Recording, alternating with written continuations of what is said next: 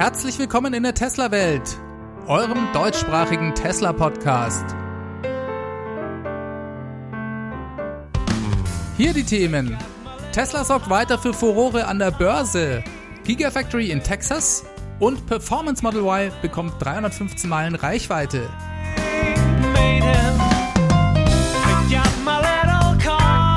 Mein Name ist David und dies ist die Folge 103.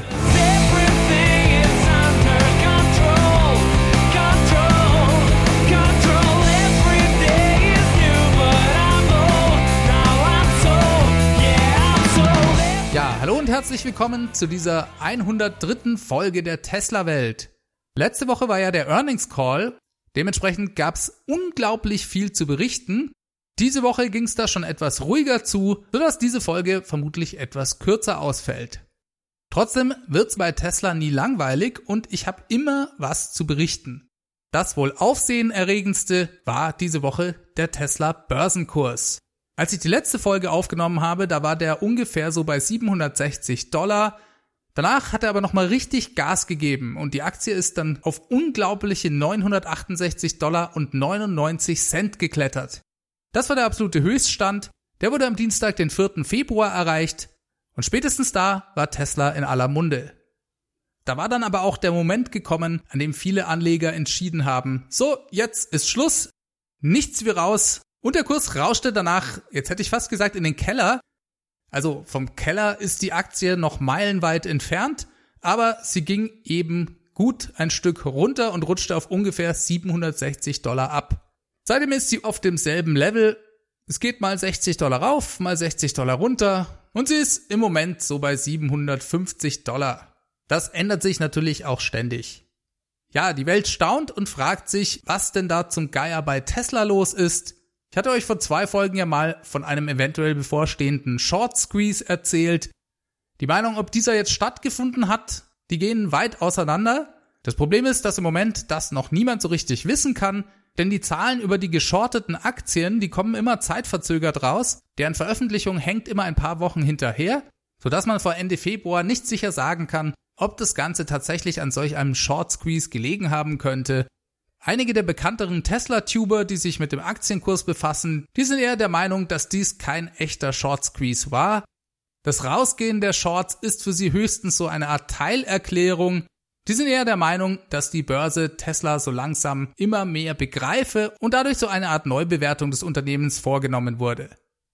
Das Ganze getriggert durch die positiven Nachrichten, vor allem das früher auf den Markt bringen des Model Y und natürlich auch Teslas eigene Zielvorgaben für das Jahr 2020. Das könnte hier eine entscheidende Rolle gespielt haben. Und dann ist ja auch noch sehr gut denkbar, dass bei so einem hohen Aktienstand wieder jede Menge Aktien neu geschortet worden sind. Man muss da also einfach mal die Zahlen abwarten. Als dritter Faktor wird vermutet, dass eine ganze Masse an Leuten aus Verpassungsängsten Aktien gekauft haben und zum Teil auch sehr spät noch mit eingestiegen sind. Ja, und ich glaube, das hat sicherlich eine Rolle gespielt. Der unglaubliche Run der Tesla-Aktie, der hat ja nicht im Verborgenen stattgefunden. Und da kann ich mir schon sehr gut vorstellen, dass auch größere Anlagefonds einfach mal mit rein sind, auch als die Aktie schon sehr hoch war. Einfach um dieses außergewöhnliche Ereignis nicht zu verpassen. Wie es mit der Aktie jetzt weitergeht, das weiß selbstverständlich kein Mensch. Alles ist weiterhin möglich. Es kann gut sein, dass so eine Art generelle Neubewertung zumindest teilweise stattgefunden hat. So ganz glaube ich allerdings noch nicht, dass die Börse Teslas zukünftige Pläne voll umrissen hat. Also bleibt spannend zu beobachten, wie die Geschichte weitergeht. Interessant fand ich an der Stelle noch, dass Tesla im aktuellen Finanzbericht schon mal so eine Art Rückstellung vorgenommen hat, und zwar für die Aktienanteile, die Tesla an Elon Musk geben muss, sollte der Wert von Tesla sechs Monate lang über 100 Milliarden Dollar bleiben. Das ist nämlich Teil des Deals von Elon Musks Bezahlung. Der wird ja eigentlich gar nicht bezahlt, also er bekommt kein festes Gehalt, außer glaube ich den kalifornischen Mindestlohn, den Tesla ihm aus legalen Gründen zahlen muss. Es ist dort nämlich illegal, jemanden anzustellen, ohne ihm überhaupt ein Gehalt zu bezahlen. Auf jeden Fall ist die eigentliche Vergütung für Elon erfolgsabhängig und rein an den Börsenkurs gekoppelt. Das wurde vor, ich meine, so zwei Jahren festgelegt und die erste Tranche in diesem Vergütungsplan, Die sieht Elon, wenn der Market Cap, also der Börsenwert von Tesla, über sechs Monate lang konstant über 100 Milliarden Dollar lag. Als dieser Vergütungsplan damals festgelegt wurde, da war das für viele Leute vollkommen unvorstellbar, für Elon und Tesla aber nicht, denn sonst hätten sie es ja nicht gemacht. Jetzt liegt der Wert von Tesla über diesen 100 Milliarden und nachdem Tesla diese Aktienanteile schon mal vorsorglich im Finanzbericht vorbereitet hat, dann kann man doch zumindest davon ausgehen, dass Tesla selbst überzeugt ist, dass der Aktienkurs dauerhaft so hoch bleiben wird und Tesla weiterhin über 100 Milliarden Dollar wert sein wird. Bleiben wir mal an der Börse. Diese Woche wurde berichtet, dass es anscheinend Bestrebungen gibt, Starlink an die Börse zu bringen. Über Starlink haben wir ja schon öfters gesprochen. Das ist ein Projekt von SpaceX, der zweiten Firma von Elon Musk. Dabei geht es um ein Breitband-Internetangebot per Satellit, an dem SpaceX arbeitet. Und diese Woche ist da ein Bericht aufgetaucht, da hat wohl ein Sprecher von SpaceX bestätigt, dass man über eine Abspaltung von Starlink als eigenes Unternehmen nachdenke und dieses dann an die Börse bringen möchte. Das könnte selbstverständlich Sinn machen. Es handelt sich ja hier schließlich um ein Business, mit dem SpaceX eigentlich überhaupt nichts zu tun hat. Ein Internet-Breitbandangebot, das ist ja Endkundengeschäft und hat eigentlich überhaupt nichts mehr mit Raumfahrt zu tun. Über einen Zeitplan gibt's leider noch keine Informationen. Starlink steckt selbstverständlich auch noch in den Kinderschuhen. Ich glaube, 240 Satelliten sind im Moment testweise in einem niedrigen Orbit unterwegs. Aber soweit ich weiß, will SpaceX sogar bis Ende des Jahres den Dienst flächendeckend für Nordamerika anbieten. Ein Projekt, das meines Erachtens großes Potenzial hat, den Telekom-Markt von Grund auf aufzumischen. Dann sind diese Woche noch mehrere Patente von Tesla bekannt geworden. Das heißt nicht, dass die jetzt erst angemeldet wurden, das bereits schon vor einiger Zeit passiert, aber es gab eben erst jetzt Berichte dazu. Eins davon, das fand ich besonders interessant, und zwar handelt es sich um ein neuartiges Lenkrad mit drei Touchscreens. Touchscreens, das klingt für mich immer so ein bisschen nach Anzeige. Es geht ja aber gar nicht darum, dass der Nutzer irgendwelche Informationen ablesen soll, sondern hier in dem Patent, da ist eigentlich mehr die Eingabe wichtig. Ersetzt werden dadurch die Scrollrädchen im Model 3 zum Beispiel man hat links und rechts so eine Art Bedienkreuz mit vier Buttons. Das sind aber eben keine Buttons, sondern Touchscreens. Und in der Mitte unten, da landet so eine Art Anzeige für die Gänge der Automatik. Das heißt, vermutlich wird der Schalthebel wegfallen und man könnte dann die Gänge über das Lenkrad wechseln. Also Gänge ist natürlich auch das falsche Wort. Ihr wisst schon, was ich meine. Vorwärts, rückwärts, neutral parken. Interessanterweise soll das Lenkrad auch haptisches Feedback geben. Man bekommt also spürbar eine Rückmeldung und auch Gesten wie von links nach rechts wischen werden erkannt. Das Patent wurde übrigens von jemandem angemeldet, der schon gar nicht mehr bei Tesla arbeitet. Der war vorher bei Porsche und hat am Design des Taycans mitgearbeitet. Das aber nur so mal am Rande. Jetzt muss man bei so einem Patent selbstverständlich auch im Hinterkopf behalten, dass dies erstmal auch nur ein Patent ist. Das heißt, vielleicht kommt es nie zum Einsatz. Daran sollte man auch immer denken. Dass man in Zukunft den Fahrmodus über das Lenkrad wählen soll, das kommt mir ehrlich gesagt etwas komisch vor. Aber nun gut, das ist selbstverständlich auch immer Geschmackssache und vermutlich gewöhnt man sich sehr schnell daran. Aus China konnte man diese Woche hören, dass die Gigafactory in Shanghai zwischen 29. Januar und 10. Februar wegen des Coronavirus geschlossen blieb. Dass die Produktion bei Tesla durch dieses Virus ausgebremst werde, das hatte ja bereits Zach Kirkhorn, der CFO von Tesla, im Earnings Call angekündigt. Der sprach da von einer Verzögerung von ungefähr eineinhalb Wochen, die sich aber nicht großartig auf Teslas Quartalszahlen auswirken sollte. Denn große Stückzahlen werden in China ja sowieso noch nicht produziert. De facto standen die Produktionsbänder ein bisschen länger als eineinhalb Wochen still, aber so ungefähr entspricht das doch noch dem von ihm angekündigten Zeitrahmen. Ich denke, die Schließung dürfte nicht allzu viel Auswirkungen bei Tesla haben. Allerdings bleibt natürlich abzuwarten, wie sich die Geschichte um das Virus weiterentwickelt. Und ein Fragezeichen mache ich noch hinter eine andere Sache, denn uns ist bisher ja gar nichts bekannt, ob und in welchem Umfang vielleicht chinesische Zulieferer von Tesla betroffen sind. Denn das könnte ja unter Umständen dann vielleicht doch größere Auswirkungen haben. Bleibt abzuwarten. Im Moment gibt's hier keine anderen Hinweise. Wie ihr wisst, ist Elon ja nach wie vor fleißig auf Twitter aktiv. Diese Woche hat er mal wieder für ein bisschen Wirbel gesorgt. Zwei kleine Worte reichten. Er schrieb Giga Texas Fragezeichen. Darunter konnte man dann abstimmen mit Hell yeah oder Nope.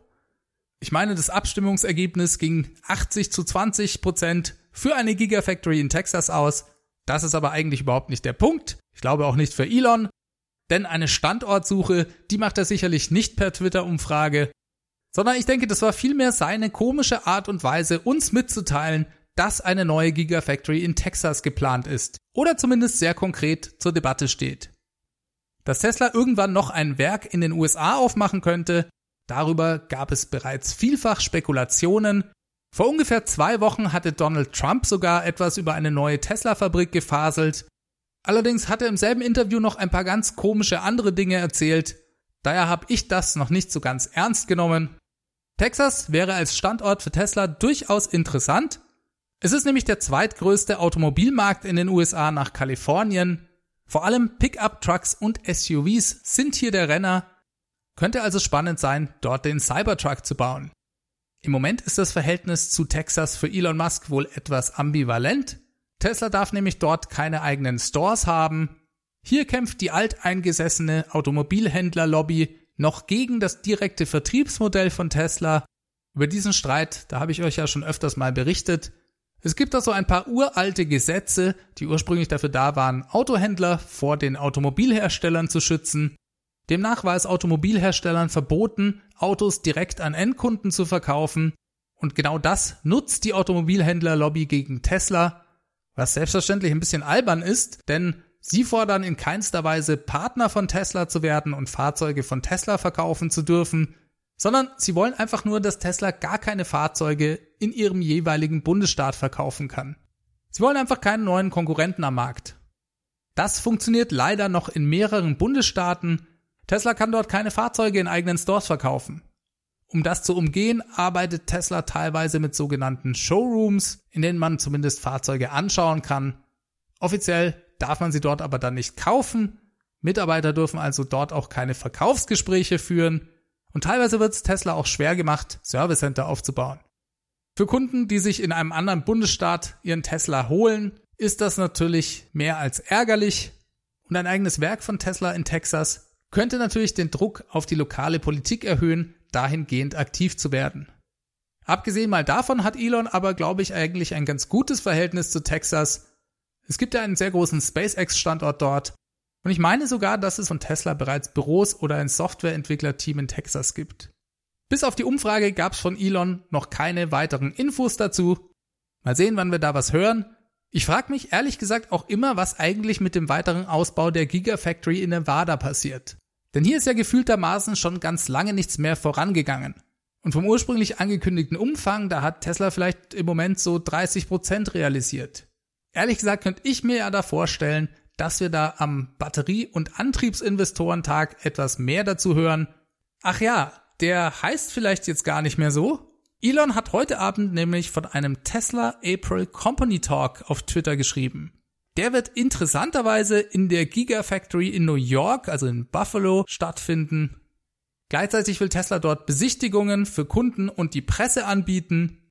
In der Gigafactory in New York, da werden ja die Solarpaneele hergestellt, unter anderem auch das Solar Roof und die Tesla V3 Supercharger.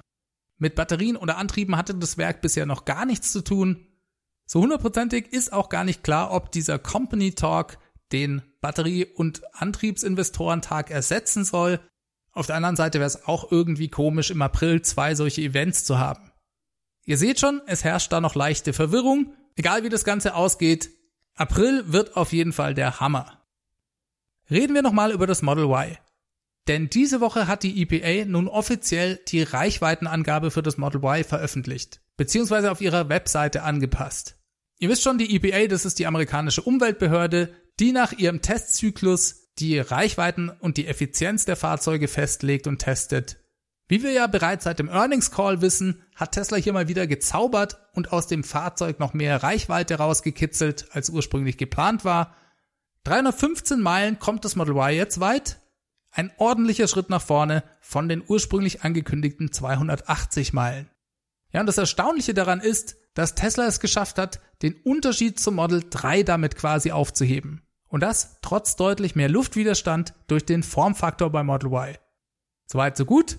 Jetzt gab es also die offizielle EPA-Bewertung auf deren Webseite und diese hat mich ziemlich überrascht. Denn die Angabe von 315 Meilen, die gab es nicht nur für das Long Range Model 3 mit Dual Motor, sondern auch für die Performance-Version des Model Y. Beide bekommen 315 Meilen Reichweite von der EPA bestätigt. Und damit habe ich ehrlich gesagt nicht gerechnet. Denn damit ist das Performance Model Y effizienter als das Performance Model 3. Und zwar in allen Reifen- bzw. Felgenkombinationen. Die EPA unterscheidet beim Performance Model 3 nämlich die Bereifung und gibt für jede Variante einen eigenen Wert an. Bei Model Y tun sie das nicht oder vielleicht noch nicht, obwohl es das Jahr mit 19, 20 oder 21 Zoll geben wird. Ja, und interessanterweise findet man diese Reichweitenangaben nicht genauso auf der Tesla-Webseite wieder.